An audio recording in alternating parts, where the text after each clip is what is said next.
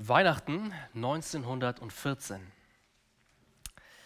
Es war der, das erste Weihnachten während des Ersten Weltkrieges.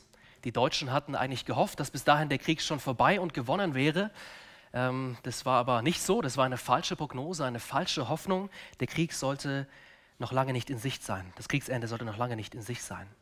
Und dennoch war das Weihnachten 1914 etwas Unglaubliches. An einigen Abschnitten an der westlichen Front, wo der Krieg eben geherrscht hat, hatten einige deutsche und britische Soldaten ohne die Erlaubnis ihrer Vorgesetzten einfach aufgehört zu kämpfen. An Heiligabend und den Tagen danach wurde der Krieg pausiert, es wurde kein Schuss mehr abgefeuert, keine Bombe mehr geworfen. Feind und Feind haben sich im Niemandsland getroffen, dem Land, wo man eigentlich direkt erschossen wurde, wenn man dorthin gegangen ist. Sie haben, Feind und Feind haben miteinander geredet, sie haben Weihnachtslieder zusammen gesungen, sie haben Geschenke ausgetauscht und es wurde sogar ein Gottesdienst gefeiert. Ja, mitten im Krieg haben die Soldaten ein bisschen Frieden erleben dürfen. Aber dieser Frieden hat leider nicht lange gehalten. Nachdem Weihnachten dann vorbei war, ging der Krieg einfach weiter so wie zuvor. Es war kein echter Frieden, kein Frieden, der lange anhält. Und ich glaube, genau das ist eine Erfahrung, die wir alle in dieser Welt immer wieder machen. Wir Menschen, wir sehnen uns eigentlich nach Frieden und Sicherheit. Ich bin mir sicher, dass auch in diesem Jahr 2022 viele von uns den Krieg in der Ukraine verfolgt haben, in den Medien. Und wenn wir davon lesen oder davon in den Nachrichten hören, dann wünschen wir uns doch nichts mehr als Frieden in diesem so kaputten Land. Wir wünschen uns auch Frieden bei uns, ganz privat in unserem Leben. Frieden in der Ehe, in der Familie, auch Frieden auf dem Arbeitsplatz oder im Studium. Wir sehnen uns nach Frieden auch in unserem eigenen Herzen. Wir sehnen uns nach seelischem Frieden. Und heute in der Predigt am ersten Weihnachtsfeiertag soll es auch um Frieden gehen, und zwar ein Frieden, der so ganz anders ist als alles, was die Welt zu bieten hat. Ein Frieden, der echt ist und ein Frieden, der ewig anhält. Wir haben es schon gehört, sollte, heute soll es um einen Text aus dem Propheten Jesaja im Alten Testament gehen. Wir als Gemeinde haben im Advent mehrere Bibeltexte aus Jesaja zusammen angeschaut und in den Predigten darauf gehört. Und wir erinnern uns, Gottes Volk im Alten Testament ist ja in zwei Reiche gebrochen. Es gab ein nördliches Reich, das hieß Israel, und ein südliches Reich, das hieß Juda. Und Jesaja, der war ein Prophet im südlichen Reich Juda. Dort hat er einige Botschaften von Gott erhalten und weitergegeben an das Volk. Das waren sehr viele Gerichtsbotschaften, dass Gott sein Volk bestrafen wird und auch andere Völker bestrafen wird wegen ihrer Sünde. Aber Jesaja hat auch viele Botschaften der Hoffnungen und der Vergebung weitergegeben, dass Gott sein Volk eines Tages retten wird. Und besonders wichtig sind die Prophetien in Jesaja, die mit Jesus Christus zu tun haben ja 700 Jahre ungefähr vor dem ersten Weihnachten, bevor Jesus Christus geboren wurde, wurde das Kommen Jesu gleich mehrmals versprochen. So heißt es zum Beispiel in Jesaja Kapitel 7, Vers 14: Die Jungfrau wird schwanger werden und wird einen Sohn gebären und ihm den Namen Immanuel geben. Immanuel heißt Gott mit uns. Und Jesus war genau dieser Sohn, der von einer Jungfrau, Maria, geboren wurde und der Gott selber war und dadurch ist Gott selbst mit uns in diese Welt hineingekommen. Oder viele kennen auch das Versprechen aus Jesaja Kapitel 9. Dort heißt es: Denn uns ist ein Kind geboren, ein Sohn ist uns gegeben und die Herrschaft ruht auf seiner Schulter. Und er heißt Wunderrat, Gott hält, ewig Vater, Friedefürst, dass seine Herrschaft groß werde und des Friedens kein Ende. Und auch heute Morgen soll es um einen Text gehen, wo Jesus Christus versprochen wird, nämlich Jesaja Kapitel 11, die Verse 1 bis 10. Es wird angekündigt, dass Jesus kommen wird als der gerechte König und es wird angekündigt, dass er friedlich herrschen wird. Jesus, der gerechte König und seine friedliche Herrschaft. Wir wollen am Anfang noch einmal zusammen miteinander beten. Unser Vater, wir danken dir für das Vorrecht, was du uns schenkst, dass wir jetzt auf dein heiliges und kräftiges Wort hören dürfen. Wir danken dir für unseren guten Herrn und Retter Jesus Christus und wir wollen dich bitten, dass du uns diesen Jesus jetzt ganz neu vor Augen malst, dass du uns dankbar machst für ihn, dass wir ihn mehr erkennen und auch das große Privileg, das es ist, dass wir in seiner Herrschaft leben dürfen. Zeig du uns Jesus als unseren König und zeig du uns den wunderbaren Frieden, den du uns schenken willst durch ihn. In Jesu Namen. Amen. Wir wollen diesen Bibeltext in zwei Teilen zusammen anschauen. Die beiden Teile, die beiden Überschriften seht ihr in den Gottesdienstblättern, die ihr hoffentlich alle am Eingang bekommen habt. Wir starten mit dem ersten Punkt, die ersten fünf Verse. Der Messias ist ein geisterfüllter und gerechter König. Im Kapitel 10, also direkt vor dem Bibeltext, den wir gleich zusammen lesen, verspricht Gott, dass das feindliche Volk der Assyrer, dass er das Volk benutzen wird, um Israel zu bestrafen. Ja, durch ihre Sünde haben sie so viel Schuld auf sich geladen, dass Gott sie richten wird und er wird Assyrien dazu benutzen. Aber dieses Gericht, das soll nicht das letzte Wort haben, sondern ein ganz kleiner Überrest vom Volk, der wird übrig bleiben und der wird sich wieder zu Gott bekehren. Sie werden sich auf den Herrn verlassen und so wird er ihnen Befreiung schenken. Und eines Tages wird auch das Volk Assyrien von Gott bestraft werden. Jetzt gerade ist Assyrien noch wie ein großer und herrlicher Wald mit vielen Bäumen. Aber eines Tages wird Gott die Axt an diese Bäume anlegen und Assyrien so richten. Das ist Kapitel 10 von Jesaja. Und dann gibt Gott seinen Menschen eine ganz große Hoffnung in Kapitel 11. Und so lasst uns jetzt die ersten fünf Verse unseres Textes zusammen lesen. Und es wird ein Reis hervorgehen aus dem Stamm Isais und ein Zweig aus seiner Wurzel Frucht bringen. Auf ihm wird ruhen der Geist des Herrn, der Geist der Weisheit und des Verstandes, der Geist des Rates und der Stärke, der Geist der Erkenntnis und der Furcht des Herrn. Und Wohlgefallen wird er haben an der Furcht des Herrn. Er wird nicht richten nach dem, was seine Augen sehen, noch Urteil sprechen nach dem, was seine Ohren hören, sondern wird mit Gerechtigkeit richten die Armen und rechtes Urteil sprechen den Elenden im Lande. Und er wird mit dem Stabe seines Mundes den Gewaltigen schlagen und mit dem Odem seiner Lippen den Gottlosen töten. Gerechtigkeit wird der Gurt seiner Lenden sein und die Treue der Gurt seiner Hüften. Gott verspricht einen Nachkommen in Vers 1. Ja, es wird ein Bild benutzt. Es heißt so, dass ein Reis, also ein Spross einer Pflanze, hervorgeht, dass eine Wurzel Frucht bringen wird. Und das sind Bilder dafür, dass ein Kind geboren wird. Ein Kind wird geboren und es ist am Anfang eher unscheinbar und klein. Und Vers 1 spricht davon, dass dieses Kind von einem gewissen Isai abstammt. Wenn wir das Alte Testament gut kennen, dann wissen wir, dass das eine ganz wichtige Person im Alten Testament war. Isai war aus dem Stamm Juda, also aus dem Stamm, aus dem die Könige kamen. Und vor allem war Isai der Vater des ganz bekannten Königs David. Das heißt, dieser Nachkomme aus Vers 1, der versprochen wird, der wird ein König sein und er wird sowas wie ein zweiter David sein. Und ich glaube, damit werden zwei Aussagen über diesen königlichen Sohn gemacht. Das erste ist, dass er so sein wird wie David und das zweite, dass er ganz anders als David sein wird. Er wird sein wie David. Ja, David war anfangs auch eher unscheinbar. Er war nicht besonders groß, er kam aus einer ganz einfachen Familie, er war ein Schafhirte und er war sehr demütig. Auf den ersten Blick war David keiner, von dem man gedacht hat, dass er mal König werden wird. Und genau so wird auch der zweite David sein. Am Anfang wird er nicht wie ein König aussehen. Er wird nicht reich, nicht besonders groß sein. Er wird nicht besonders hervorstechen, sondern er ist erstmal unscheinbar und demütig. So wird der zweite David sein. Und der zweite David wird nicht nur in gewisser Weise ähnlich wie David sein, sondern eigentlich auch ganz anders. Ja, auch der König David, bei den vielen guten Dingen, die er gemacht hat, er war trotzdem ein Sünder. Und seine Söhne, die Könige geworden sind, die noch viel mehr. Ja, das Königshaus Juda, das war zur Zeit, wo Jesaja gelebt hat und prophezeit hat, eine einzige Katastrophe. Die Könige waren korrupt und sie waren sündig. Und Gott verspricht jetzt in Jesaja 11 einen Neuanfang. Ja, es wird ein zweiter David kommen und der wird so viel besser sein als alle Könige, die es jemals gegeben hat. Er wird so sein, wie Gott es eigentlich will, dass ein König für sein Volk ist.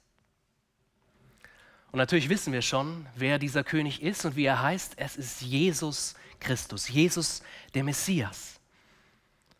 Und Jesaja beschreibt, wie dieser König ist. In Vers 2 und am Anfang von Vers 3 lesen wir diese beiden Verse nochmal.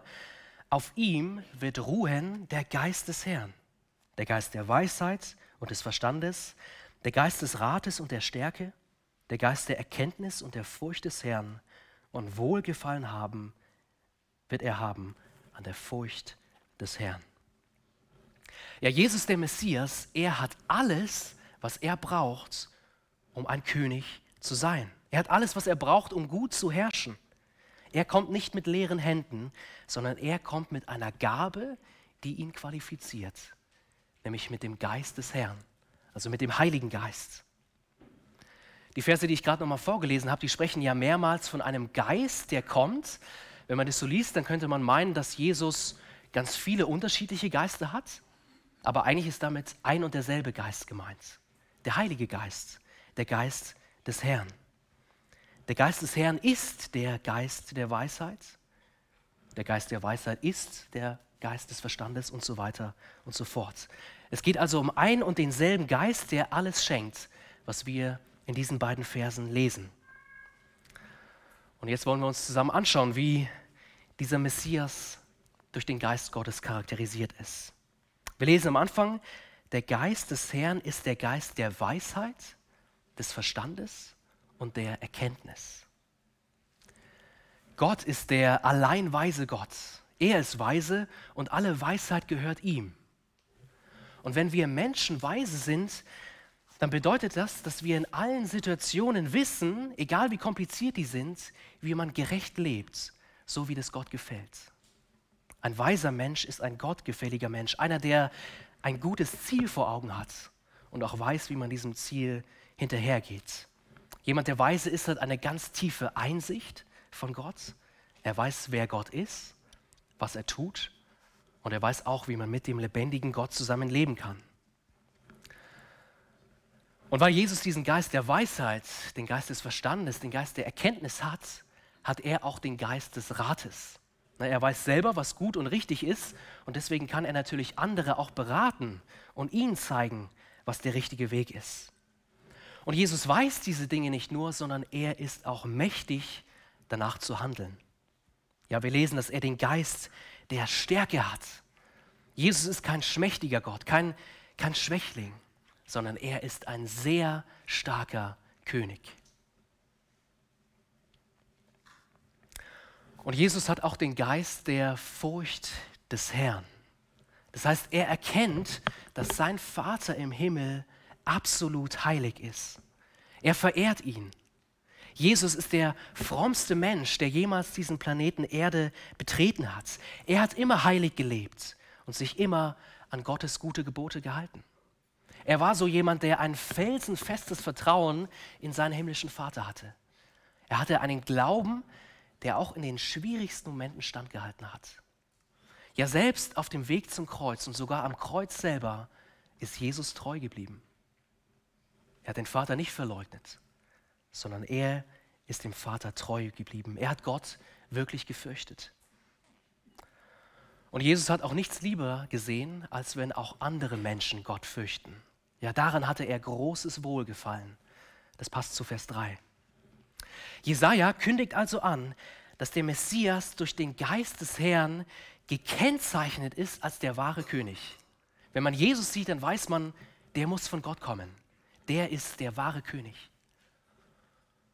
Und er hat durch den Geist auch alles, was er braucht, um dieser König zu sein. Der Geist rüstet ihn aus, damit er seiner großen Mission nachkommen kann. Und ich glaube, wenn wir das so lesen in Jesaja 11, dann kommen uns viele Dinge, die wir aus dem Neuen Testament kennen. Weil genau so das Neue Testament unseren lieben Jesus beschreibt. Ganz am Anfang schon von den Evangelien, bevor Jesus überhaupt seinen öffentlichen Dienst angefangen hat, da wurde er getauft und was ist dann passiert? Der Geist des Herrn ist auf ihn gekommen. Erst dann hat er seinen öffentlichen Dienst als Messias angefangen. Jesus begegnet uns in den Evangelien auch mit göttlicher Weisheit und mit Erkenntnis. Ja, er versteht das Alte Testament und das Gesetz Gottes wie kein zweiter. Ja, auch auf die kompliziertesten Fragen, die ihm gestellt wurden, hatte er immer eine biblische Antwort. Und auch die weisesten und besten Theologen der damaligen Zeit, die konnten mit der Weisheit von Jesus nicht mithalten. Wenn die Schriftgelehrten und Pharisäer ihn versucht haben, da hatte Jesus immer eine geniale und weise Antwort für sie. Und Jesus begegnet uns im Neuen Testament auch als dieser starke König. Ja, er konnte Wunder tun, er konnte Kranke heilen, er konnte Wasser zu Wein verwandeln, er konnte auf dem Wasser gehen, er konnte Menschen, die eigentlich schon gestorben sind, wieder zum Leben auferwecken.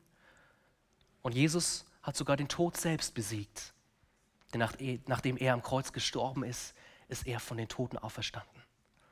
Also wir kennen Jesus als diesen starken König, der alles tun und lassen kann, was er für richtig hält. Und Jesus begegnet uns auch als der, der Gott gefürchtet hat. Er war immer gehorsam. Er war voller Glaube und er war gerecht. Er hat ganz ohne Sünde gelebt, obwohl Jesus wirklich in die schlimmsten Versuchungen hineingeworfen wurde. Er war der perfekte Mensch. Und so war dieser Messias so, wie wir alle eigentlich leben müssten. Wir haben den besten König, den es gibt. Ich glaube, daran will uns Jesaja erinnern. Alle Könige und Herrscher, die wir aus unserer Zeit kennen, und alle Könige und Herrscher, die auch das Volk damals kannte, die waren nichts im Vergleich zu diesem König Jesus. Jesus ist so viel besser so viel besser als alle anderen. Und das zeigt sich auch in der Art und Weise, wie er herrscht. Das sehen wir, wenn wir weiterlesen bis Vers 5. Ich fange nochmal bei der Hälfte von Vers 3 an. Er wird nicht richten nach dem, was seine Augen sehen, noch Urteil sprechen nach dem, was seine Ohren hören, sondern wird mit Gerechtigkeit richten die Armen und rechtes Urteil sprechen den Elenden im Lande. Und er wird mit dem Stabe seines Mundes den Gewaltigen schlagen und mit dem Odem seiner Lippen den Gottlosen töten. Gerechtigkeit wird der Gurt seiner Lenden sein und Treue der Gurt seiner Hüften. Der Messias, der ist ein gerechter Richter. Und deswegen ist er auch ein gerechter König. Richter sein und König sein im Alten Testament, das hat ganz viele Überschneidungen. Oft ist es sogar identisch. Ja, das Richtersein, die Fähigkeit, gerechte Urteile zu sprechen, das war sozusagen wie so ein Härtetest, der benutzt wurde, um zu prüfen, ob jemand auch außerhalb des Gerichtes weise ist und gerecht ist, auch außerhalb des Gerichtes Autorität auf eine gute Art und Weise ausüben kann. Das heißt, ein gerechter Richter, der war typischerweise auch ein gerechter König. Und Jesus wird uns hier beschrieben als ein Richter, der nicht auf der Grundlage von Oberflächlichkeiten urteilt. Er urteilt nicht nach dem, was die Augen sehen oder die Ohren hören. Das heißt, er urteilt nicht nach dem äußeren Schein der Dinge, sondern seine Beurteilung erfasst eine tiefere Realität. Jesus sieht die Dinge so, wie sie wirklich sind. Und so spricht er auch Urteile. Und auch diese Beschreibung passt wieder perfekt zu Jesus, oder? Perfekt zu dem Jesus, den wir aus dem Rest der Bibel eigentlich ganz gut kennen. Er hat die Dinge wirklich so gesehen, wie sie sind. Er hat Menschen nie unfair eingeschätzt. Jesus konnte sogar das Herz der Menschen sehen, die ihm begegnet sind. Und ganz besonders für die Armen und die Elenden ist Jesus ein gerechter Richter, Vers 4. Mit Gerechtigkeit richtet er die Armen. Er spricht ein rechtes Urteil den Elenden im Lande. Das heißt nicht, dass er die Armen und die Elenden bestrafen wird. Nein, sondern das, das bedeutet, dass er für ihr Recht sorgen wird, dass er sie retten wird, dass er besonders denen hilft, die sich nicht selbst helfen können. Er beschützt sie, er ist ein barmherziger König und ein barmherziger Richter. Und ich denke, auch das passt wieder zu unserem Jesus. Jesus hat nicht versucht, möglichst viel Zeit mit den Mächtigen, mit den Reichen oder den Gebildeten zu verbringen, sondern er war bei den Armen, bei den Kranken, bei den Witwen. Er hat sich besonders um die gekümmert, die von der Gesellschaft ausgeschlossen waren.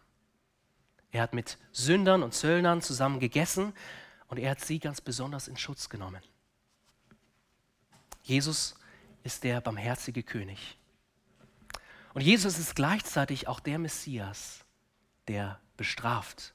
Ja, auch die zweite Hälfte von Vers 4, auch so ist Jesus, auch das trifft zu. Wir lesen, dass er die Gewaltigen und die Gottlosen tötet. Auch das ist wahr. Wer Gott ablehnt, der wird vom gerechten Richter bestraft. Wer Gott ablehnt, der bekommt es mit dem gerechten Jesus zu tun. Und das, wenn wir darüber nachdenken, sind eigentlich ganz schlechte Nachrichten für uns alle, für dich und auch für mich. Ja, jeder von uns ist von Natur aus eigentlich gottlos und ungerecht, so wie das dieser Vers 4 hier beschreibt. Ja, tief in uns drin, wenn wir ehrlich sind, sind wir böse. Wir wollen mit Gott eigentlich nichts zu tun haben. Wir sind genauso wie die ersten Menschen. Die ersten Menschen, die wurden von Gott gemacht. Sie hatten eigentlich alles, was sie sich wünschen konnten. Sie haben in einer perfekten Welt gelebt, aber sie waren damit nicht zufrieden. Sie wollten mehr. Und so haben sie gegen Gott rebelliert. Sie haben seine guten Gebote gebrochen. Sie waren so ganz anders, als Gott sich das eigentlich vorgestellt hat. Die Bibel nennt das Sünde. Und seitdem, seit diesen ersten Menschen, sind alle Menschen so, auch du und ich. Gott ist uns eigentlich egal und wir haben oft gar keinen Bock auf ihn. Wir leben nicht so, wie es ihm gefällt. Seine Regeln für unser Leben, seine Spielregeln sind uns doch eigentlich ganz oft egal. Wir gehen lieber unsere eigenen Wege. Wir wollen lieber selber das Sagen haben in unserem Leben, statt uns Gott unterzuordnen. Wir lieben Gott nicht so, wie wir sollten und wir verehren ihn nicht durch unser Leben.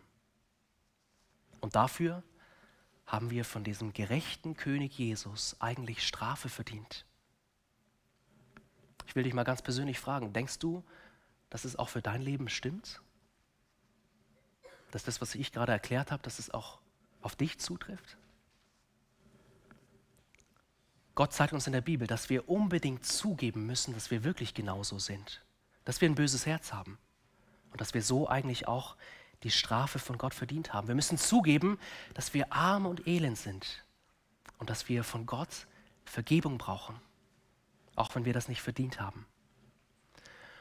Und die Bibel verspricht uns, dass wenn wir genau das tun, wenn wir zugeben, dass wir eigentlich böse sind, dass dieser Jesus dann uns gegenüber barmherzig ist.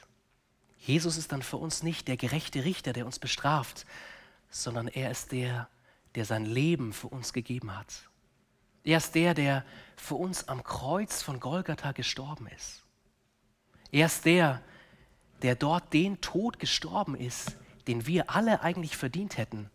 Jesus macht mit uns sozusagen einen Platzwechsel. Der Tod, den wir verdient hätten, den stirbt Jesus. Die Strafe, die wir eigentlich bezahlen müssten, die hat Jesus bestraft. Äh, die hat Jesus auf sich genommen. Jesus ist dieser gute und barmherzige König, der uns mit Gott versöhnen will. Und wenn wir daran glauben und wenn wir genau das annehmen, wenn wir darauf vertrauen, ja, dieser Jesus, der ist auch für mich gestorben und er hat das wieder gut gemacht, was ich eigentlich verbockt habe, dann dürfen wir uns sicher sein, dass wir die Vergebung von Gott bekommen haben, dass auch wir von Feinden Gottes zu Kindern Gottes werden dürfen. Das ist die große Botschaft der Bibel. Das ist die Botschaft von Weihnachten. Jesus kam in diese Welt als unser Retter und unser Herr. Wenn du merkst, dass du diesen Jesus eigentlich so noch gar nicht wirklich kennst, dass du dein Leben noch nicht mit ihm lebst, dann will ich dich herzlich einladen, ihn kennenzulernen. Du brauchst Jesus ganz dringend in deinem Leben. Wenn du Fragen vielleicht darüber hast, wie Jesus genau ist und wie man mit ihm leben kann, dann komm gerne mit jemandem von uns aus der Gemeinde ins Gespräch. Vielleicht am besten die Person, die dich heute eingeladen hat. Wenn du niemanden hast, dann kannst du sehr gerne auch zu mir kommen. Ich stehe nach dem Gottesdienst da vorne an der Tür und ich würde sehr gerne mit dir darüber reden, wer Jesus ist und wie man mit ihm leben kann. Und wisst ihr, wenn wir Jesus als unseren Herrn angenommen haben, wenn wir wirklich an ihn glauben, dann erleben wir ihn als den guten König und Herrscher. Der König, der uns wahren Frieden schenken will. Und das sehen wir im zweiten Teil unseres Textes. Dort sehen wir, wie es ist, wenn Jesus als König herrscht. Verse 6 bis 10, die friedliche Herrschaft des Messias. Lesen wir diesen Text gemeinsam. Da werden die Wölfe bei den Lämmern wohnen und die Panther bei den Böcken lagern. Ein kleiner Knabe wird Kälber und junge Löwen und Mastvieh miteinander treiben. Kühe und Bären werden zusammen weiden, dass ihre Jungen beieinander liegen, und Löwen werden Stroh fressen wie die Rinder. Und ein Säugling wird spielen am Loch der Otter, und ein entwöhntes Kind wird seine Hand strecken in die Höhle der Natter. Man wird nirgends Sünde tun, noch Freveln auf meinem ganzen heiligen Berge. Denn das Land wird voll Erkenntnis des Herrn sein, wie Wasser das Meer bedeckt. Und es wird geschehen zu der Zeit, dass das Reis aus der Wurzel Isais dasteht als Zeichen für die Völker. Nach ihm werden die Heiden fragen und die Stätte, der er wohnt, wird herrlich sein. Ja, dort, wo der Messias Jesus als König herrscht, dort wird Frieden sein. Dieser Frieden, der wird uns dadurch beschrieben, dass hier einige Tiere genannt werden, die eigentlich jedes kleine Kind schon als natürliche Feinde kennt. Aber diese natürlichen Feinde, die können irgendwie auf einmal harmonisch miteinander zusammenleben. Die bringen sich nicht gegenseitig um, sondern die können zusammenleben. Schauen wir uns diese einzelnen Aussagen nochmal an. In Vers 6 sehen wir etwas von Wölfen und von Schafen. Ja, Wölfe sind bis heute die natürlichen Feinde von Schafen. Wölfe sind eigentlich sogar abhängig von den Schafen. Ne? Die müssen ja auch irgendwas zu fressen haben und Schafe schmecken ihnen am besten. Aber im Königreich von Jesus, da besucht der Wolf das Lamm wie ein Gast. Der Wolf kommt zum Lamm und die beiden können zusammen wohnen. Wir lesen auch, dass ein kleiner Junge, ein ganz, ganz kleiner Junge, ganz große Tiere anleiten kann, ohne dass er Angst haben muss, ohne dass er in Gefahr ist. Ja, Vers 7 beschreibt, dass Bären Gras fressen und Löwen Stroh fressen werden. Ja, Bären und Löwen, die fressen eigentlich am liebsten, vor allem Löwen, andere Tiere. Aber das wird eines Tages zu Ende sein. Irgendwie werden die verändert sein, dass sie auf einmal zu Pflanzenfressern werden. Dort, wo der Messias als König herrscht, dort können sogar Säuglinge, ganz kleine Babys, unbeaufsichtigt neben Schlangen spielen. wenn wir daran denken, dann versuchen wir das Kind eigentlich sofort zu retten. Wir wollen es, das, den Säugling aus, dem, aus der Gefahr herausretten. Aber dort, wo Jesus als König herrscht, da ist so ein Säugling nicht in Gefahr. Ich denke, wir merken, wenn wir das so lesen, dass diese Welt, die hier beschrieben wird, eigentlich völlig unvorstellbar ist für uns. So unvorstellbar, weil die Welt, in der wir leben, so ganz anders ist. Ich persönlich schaue mir manchmal in meiner Freizeit ganz gerne so Mini-Dokus über Tiere an. Ich finde es total spannend, so Tieren zuzuschauen, wie sie so in ihrer Welt leben, was sie so machen. Ähm, und letztens habe ich ein Video gesehen, wo Orcas, also Killerwale, Robben jagen. Es war total spannend die kleinen Seerobben, die verstecken sich ganz gerne auf Eisschollen. Ne? Ist ja klar, da sind sie sicher vor ihren natürlichen Feinden, den Orcas. Dort können sie schlafen und essen und einfach entspannen.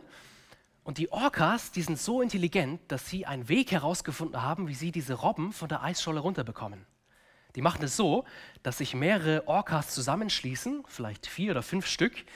Die schwimmen dann zusammen auf die Eisscholle zu und dadurch bilden sie eine große Welle, die dann diese kleine süße Robbe ins Meer stößt. Und dann gibt es für die Orcas Abendessen. Ich finde es, wenn man das anschaut, total faszinierend, wie krass die Welt ist, in der wir leben. Aber gleichzeitig ist es auch total brutal. Ja, riesige Orcas fressen kleine Robben.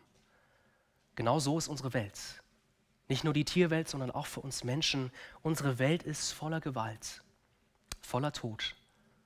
Die Starken können mit den Schwachen machen, was sie wollen. Aber dort, wo Jesus, der König, regiert, dort herrscht Sicherheit und Frieden. Dort ist es sehr gut. Es gibt einige Christen, wenn sie diesen Text hier in Jesaja 11 lesen, ähm, wo dieses zukünftige Reich von Gott beschrieben wird, die gehen davon aus, dass diese Aussagen, die über die Tiere gemacht werden, dass das alles wörtlich zu verstehen ist. Also die gehen davon aus, da wird wirklich ein Löwe sein und der wird wirklich Stroh fressen. Das kann man so sehen. Ich persönlich finde es ein bisschen wahrscheinlicher, dass diese Beschreibungen hier bildlich zu verstehen sind. Ja, uns ist nicht versprochen, dass wir in der Zukunft, wenn wir an Jesus glauben, dass wir dann mal Löwen sehen, die Stroh fressen, sondern diese Dinge, die hier benutzt werden, das sind alles Bilder, um uns zu vermitteln, dass Gott eines Tages die Welt wieder neu machen wird. Das hier ist eine Beschreibung für eine gute, eine gesunde, eine heile Welt. Ja, dort, wo der Messias regiert, dort wird, dort wird alles Gefährliche und alles Böse weg sein. Und wir lesen in unserem Text, dass dieses Königreich von Jesus so gut ist, dass sogar die Sünde selbst Schnee von gestern sein wird. Habt ihr das gemerkt? Ich lese nochmal den ersten Teil von Vers 9 vor. Ich finde diesen Vers absolut genial. Man wird nirgends Sünde tun noch freveln auf meinem ganzen heiligen Berge. Das ist eigentlich Wahnsinn, oder? Ist doch unvorstellbar. Gott verspricht eine Welt, wo Sünde keinen Platz mehr hat, wo Sünde Schnee von gestern ist. Wir müssen in den neuen Himmel und die neue Erde, die Gott eines Tages schenken wird, da müssen wir unsere eigene Sünde nicht mit hineinnehmen, sondern die wird für immer weg sein. Und wir sehen auch den Grund dafür in der zweiten Hälfte von Vers 9. Lesen wir das auch nochmal. Denn das Land wird voller Erkenntnis des Herrn sein, wie Wasser das Meer bedeckt. Sünde und Ungerechtigkeit, Frieden, äh, Unfrieden und Krieg, das wird alles weg sein. Warum? Ja, wegen der Erkenntnis Gottes. Weil wir Menschen eines Tages Gott erkennen werden, wird die Sünde nicht mehr da sein. Weil wir Gott eines Tages erkennen werden, wird die Welt wieder in Ordnung sein. Ja, das ist der Schlüssel. Weltfrieden, wie viele von uns und viele Menschen auf der ganzen Welt sich den wünschen, Weltfrieden gibt es nur, wenn man Gott erkennt. Das ist der Schlüssel. Ein Schlüssel, der heute nicht besonders bekannt ist. Erst wenn man Gott erkennt, wenn man ihn kennenlernt, wenn man ihn lieb hat, wenn man ihm gehorcht, wenn man ihn anbetet, erst dann kommt Frieden in der Welt, wahrer Frieden. Und das Schöne ist, dass hier kein Mensch ausgeschlossen ist. Das haben wir in Vers 10, glaube ich, gesehen. Ich lese nochmal Vers 10 vor. Und es wird geschehen zu der Zeit, dass das Reis aus der Wurzel Isais dasteht als Zeichen für die Völker. Nach ihm werden die Heiden fragen und die Stätte, da er wohnt, wird herrlich sein. Jesus ist der wahre König und der wahre Retter für die ganze Welt. Für jeden Menschen, für jeden, der ihm vertraut und an Jesus glaubt, wird er eine wunderbare Welt vorbereiten. Er wird Wohnungen bauen für alle, die ihr Vertrauen auf Jesus Christus setzen. Ich hoffe sehr, dass wir dazugehören. Und ich glaube, dieser Vers 10, der ist jetzt schon ein Stück weit Realität. Ja, es ist jetzt schon so, dass der christliche Glaube auf der ganzen Welt bekannt ist. Das, was damals in Jerusalem passiert ist unter den Juden, das ist nicht dort geblieben, sondern es hat sich verbreitet auf der ganzen Welt. Auf der ganzen Welt gibt es Christen, die Jesus nachfolgen. Und eines Tages wird es wirklich so sein, dass jeder Mensch, ob freiwillig oder unfreiwillig, vor Jesus niederknien wird und bekennen werden muss, dass Jesus der Herr ist, dass er der wahre König ist, der für alle Zeiten regieren wird. Ich glaube, wenn wir Jesaja 11 lesen, dann merken wir, Gott ist der beste Recycler. Gott ist der beste Recycler. Er kann aus alten und ganz kaputten Dingen was ganz Neues und Schönes machen. Er stellt seine Schöpfung wieder her. Ja, er hat die Welt ursprünglich schon sehr gut gemacht. Ohne Tod, ohne Angst, ohne Schmerz und ohne Leiden. Ja, in 1. Mose 1, wenn wir von dieser Welt lesen, ganz am Anfang der Bibel, die Gott gemacht hat, dann lesen wir tatsächlich davon, dass alle Tiere Pflanzenfresser waren. Das heißt, Jesaja 11 will uns darauf hinweisen, die Welt, die durch die Sünde kaputt gegangen ist, die macht Gott eines Tages wieder neu. Er stellt sie wieder her. Das verspricht Gott hier. Er wird alles wieder gut machen. Er macht den Himmel neu und er macht die Erde neu. Ganz so, wie wir das vorhin auch in dem bekannten Text aus der Offenbarung gehört haben. Ganz am Ende der Bibel zeigt Gott, dass das, was am Anfang der Bibel kaputt gegangen ist, dass er das wieder neu macht. Er macht den Himmel neu, er macht die Erde neu. Und ich glaube, als der Michael uns vorhin diesen Text vorgelesen hat, da haben wir uns doch gefreut, oder? Wir haben gelesen, dass Gott bei seinen Kindern sein wird, dass er alle Tränen aus unseren Augen abwischen wird. Wir haben gelesen, dass Tod und Leid, Geschrei und Krieg, dass all das keinen Platz haben wird im neuen Himmel und der neuen Erde. Wir dürfen wissen, dass Gott eine wunderbare Zukunft für uns vorbereitet, wo er selbst uns in seine liebenden Arme nimmt. Gott will uns wahren Frieden schenken, ein Frieden, der ewig bleibt.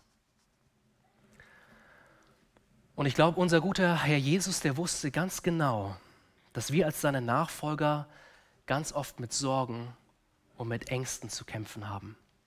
Er wusste, dass wir ziemlich gut darin sind, uns Sorgen zu machen über unser eigenes Leben, über diese Welt. Ja, er wusste ja, dass wir in einer Welt leben, wo man durchaus auch wirklich Angst haben kann. Ja, wenn man von Krieg hört, quasi vor der Haustür, dann ist es nachvollziehbar, dass wir Angst haben. Aber weil Jesus genau das wusste, zeigt er uns in seinem Wort so oft und so genau, wie unsere Zukunft aussehen wird. Er will uns trösten. Er will uns Mut machen. Er will unsere besorgten und ängstlichen Herzen ruhig machen. Er wird uns eines Tages wahren Frieden schenken. Und deswegen spricht Gott uns heute Morgen zu, habt keine Angst, macht euch keine Sorgen.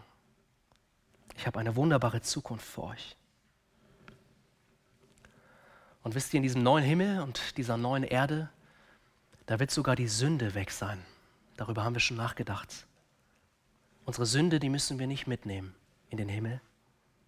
Ja, unsere eigene Sünde, die ist, glaube ich, im Hier und Jetzt ganz oft ein Grund für uns, warum wir uns Sorgen machen und Ängste haben, warum es uns schlecht geht.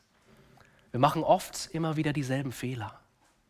Wir enttäuschen uns selber und als Christen, glaube ich, kennen wir alle das Gefühl, dass wir manchmal sogar Gott enttäuschen.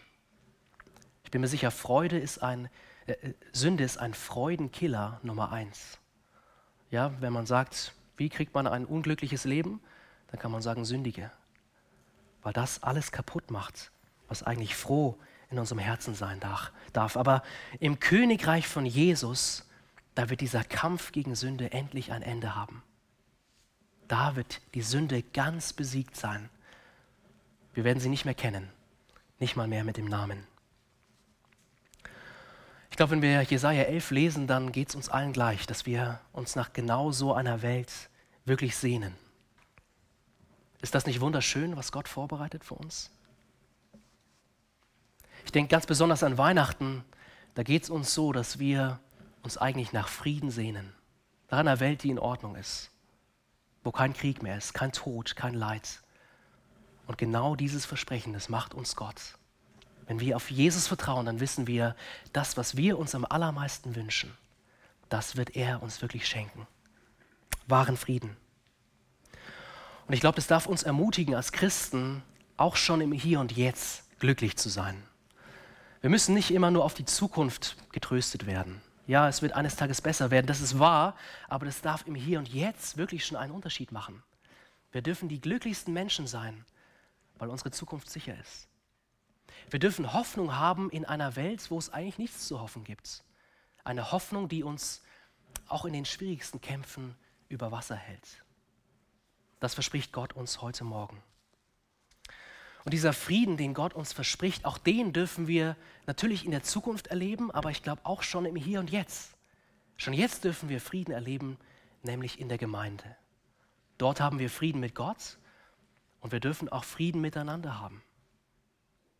Wir dürfen uns als Geschwister hier lieb haben. Wir dürfen aufeinander Acht geben. Wir dürfen füreinander da sein. Wir, wir sind keine Feinde, sondern wir sind Familie in Jesus Christus. Ich hoffe sehr, dass wir uns an diese Wahrheit immer wieder daran erinnern dürfen und so diesem Frieden Gottes ganz viel Raum geben, auch in unserem Gemeindeleben. Ja, wenn wir an Jesus glauben, dass er der gerechte König ist, der uns in seiner Liebe gerettet hat, dann dürfen wir jetzt schon die glücklichsten Menschen sein und einen Vorgeschmack von dem Frieden haben, den er uns in Ewigkeit schenken wird. Uns erwartet wahrer Friede, ein ewiger Friede. Lass uns zusammen beten. Unser guter Vater, wir danken dir dafür, dass du uns das versprichst, was wir uns am allermeisten wünschen. Du siehst unser Leben von jedem Einzelnen von uns hier im Raum, dass wir oft ohne Frieden sind. Ohne Frieden in unserem Herzen. Du siehst unsere Kämpfe. Du siehst die Dinge, über die wir uns Sorgen machen. Du siehst, wo wir Angst haben. Wir wollen dich darum bitten, dass dieses Versprechen, was wir aus Jesaja 11 jetzt gehört haben, dass das einen echten Unterschied in unserem Leben machen darf. Bitte zeig uns, dass du der gute und barmherzige König bist. Der König, der sein eigenes Leben für uns gegeben hat. Und bitte zeig uns, Herr Jesus, dass du jetzt schon Wohnungen baust für uns. Dass du ganz genau weißt, wo wir die Ewigkeit verbringen werden, nämlich in deinem wunderbaren Reich wo wahrer Friede herrscht. Dafür danken wir dir und wir bitten dich, dass du uns diese Wahrheit wirklich kostbar und schmackhaft machst. In Jesu Namen. Amen.